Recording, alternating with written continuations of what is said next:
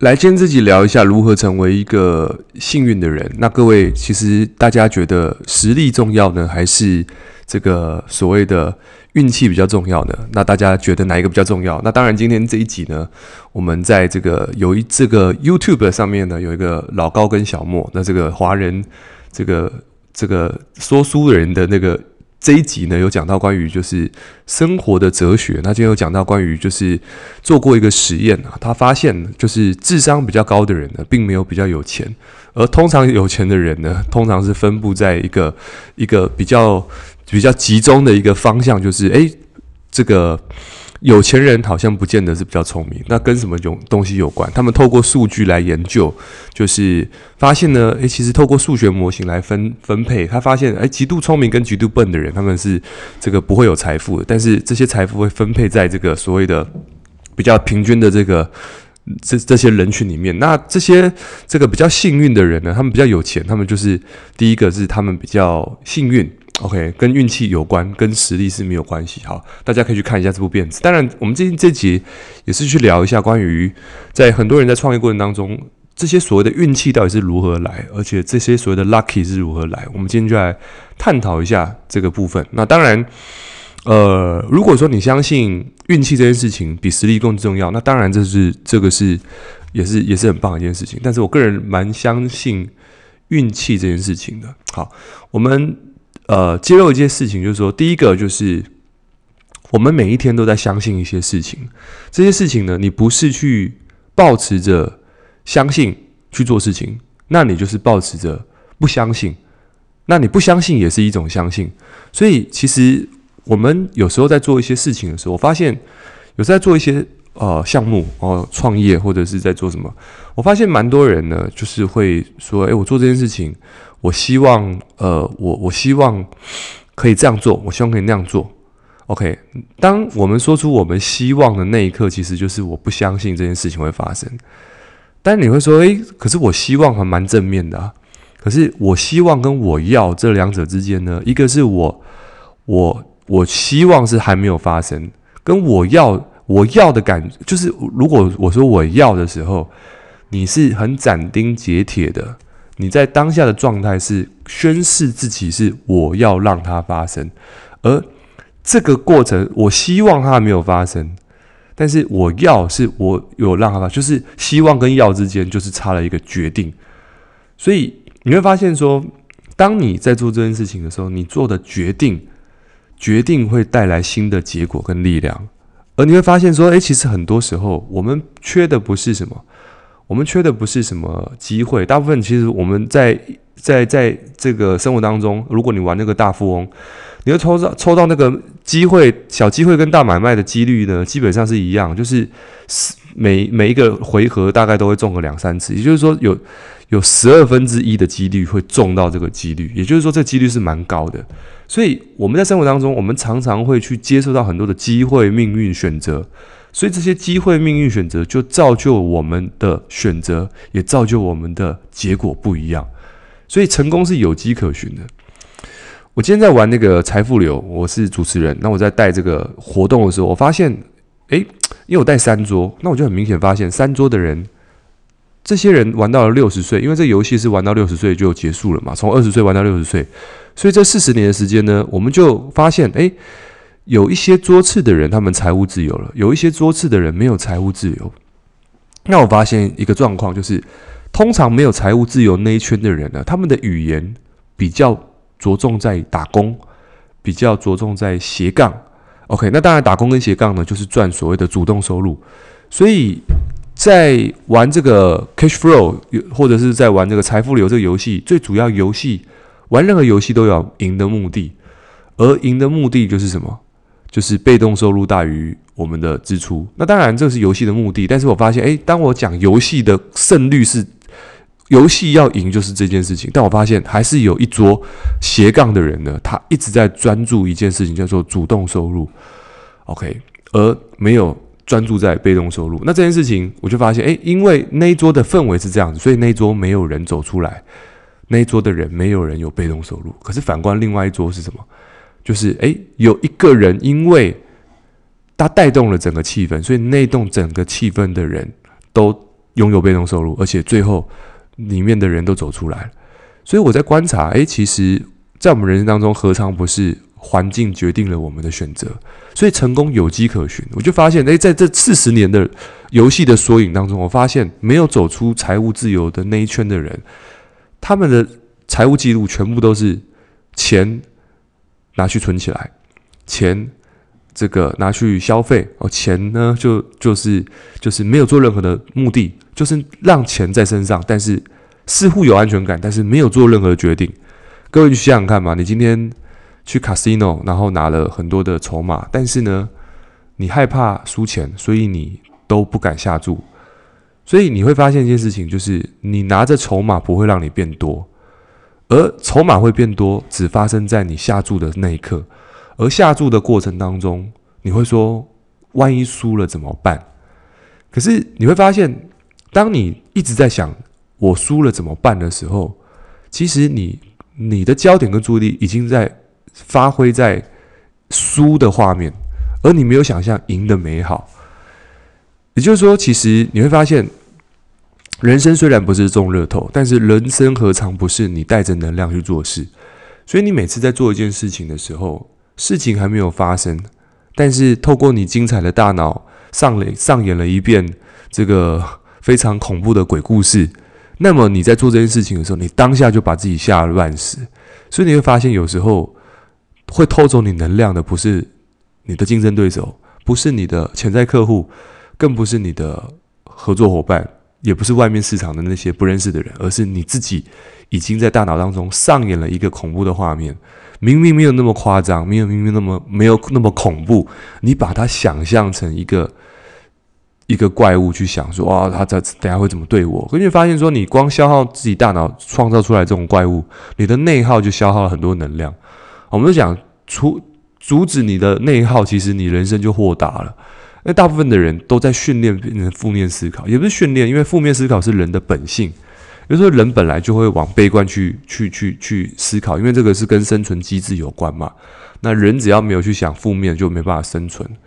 诶，可是各位，我们现在在一个这么安全的环境，其实没有洪水跟猛兽，不会有毒蛇突然跑出来，啊，也不会有狮子、熊突然跑出来，所以我们是很安全。但是我们的大脑还没有跟上，我们还是觉得很恐怖，所以都会找这些不好的地方上面。所以其实人光去处理负面这件事情，就耗掉很大倍的大量的能量。所以我们要去做个逆向操作，就是诶，当你有。这种感觉到，哎，我希望，或者是我觉得我不行的时候，其实马上告诉自己，OK，我要就是那一刻起一一个不行的时候，你要告诉自己，Yes，就是我知道我不行，但是我可以创造我现在人生。所以你知道，当一个负面的按钮出来之后，你要按一个正面的按钮把它按下去，你才会打平。当打平之后，哎，你才会慢慢酸碱中和嘛，平衡一下自己的梦想嘛，不然你每次都想负面的时候，其实你就会很辛苦。所以一个人的运气如何变好？第一件事情就是永远先不要负面思考，因为我们没办法去改变几率，但是我们先改变，就算是不好的事情发生了，你能不能够接受？一旦你对于失败你能够豁然开朗去看待的时候，其实失败就没那么恐怖了。一般的人就是害怕失败，但是你去想一下，如果这些失败你能够承担，那失败不就是必然发生的事情吗？所以你会发现，当你手中有很多卡牌，你很多筹码的时候，你不打出去是因为你害怕输。但是如果你去想输，最多就是没有筹码，你会怎么样吗？其实不会怎么样，因为你本来就没有筹码。但是万一赢了怎么办？所以你会想，哎，对，万一赢了，但是你没有出牌，人生不是很可惜吗？所以你会发现说，哎，有时候，哦，包含你要追一个女生，你说，哎，这个女生很漂亮，我不敢追她。可是你想说，诶，反正我都一个人吃饭，但万一我出级了，我去主动约她，万一是他说好怎么办？我们都说啊，她应该拒绝我，对，她拒绝你本来就发生，反正你本来就一个人吃饭嘛。但是万一她答应你，是不是就有机会？那就是百分之五十跟五十。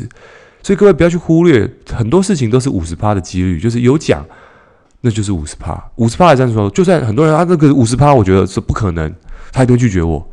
好，那这个地地方没问题，就要慢慢去练习，就是什么？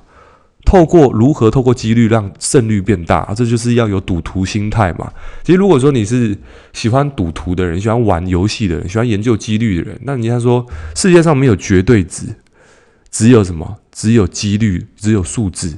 好，任何的东西，很多人说啊，这个滴水穿石，那你看到的那个石头会被水滴到爆炸那一刻，其实是那一万下。但是很多人都看到那一下的时候，就啊，那个石头会穿，就是那一滴水。可是前面滴了一万次，你没看到。好，这就是所谓的这个有一些认知偏误，就是认为啊，成功就是这样子。但是大部分的失败是看不到的。好，我们再拉回来，关于一个人如何更幸运，第一件事情是接受自己会失败，而且并且承受失败，就是你要先接受自己会失败。一旦你能够接受失败，你接受自己是一个会失败的人，那失败变必然性，那成功就变必然性了。因为成功就是失败的再一次的延伸而已啊，所以你没有失败，何来的成功？你没有失败，如何修正？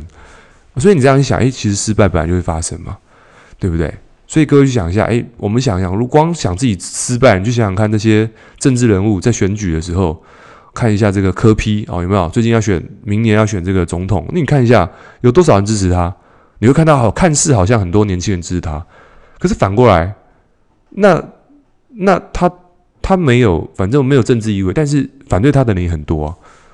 可是，就算他输了选举，但他赢了他的政治的地位，他不是他他的人生也赢得很棒嘛。所以，我想说的是，有时候输跟赢之间，我们看得太重，而是输跟赢之间，你们能够接受输也很棒，赢也很棒，就输跟赢都是一体的嘛。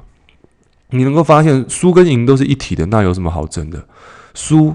那你会有输的体验，会有输的角度；赢你会有赢的身赢，那你 OK，你就多多做一些你可以做赢家在做的事情。输没关系，你学到更多，而且你更有时间可以从容去学习。这个地方其实反而更好。所以有时候我们有时候说，诶，当你能够看清这件事情的时候，其实一个人的运气，我不能判断说会不会变好，但是我只能说他的磁场跟气场会不一样，而且他的。状态会不一样，好，再来就是什么？